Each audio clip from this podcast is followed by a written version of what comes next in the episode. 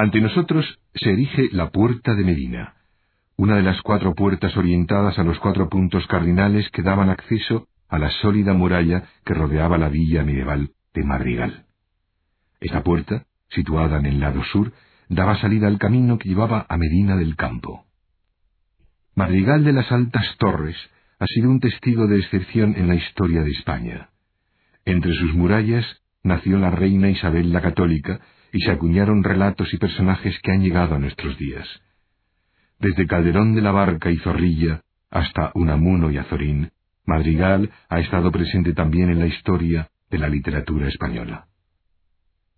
¿Le resulta familiar el material utilizado en la construcción? Efectivamente, estamos ante otra construcción con base de ladrillo, el material predilecto de la arquitectura mudéjar. Como puede ver aquí, puesto que la maqueta es una fiel reproducción del edificio en su estado actual, una parte de las ventanas superiores de la torre y el remate superior almenado no ha sobrevivido hasta nuestros días.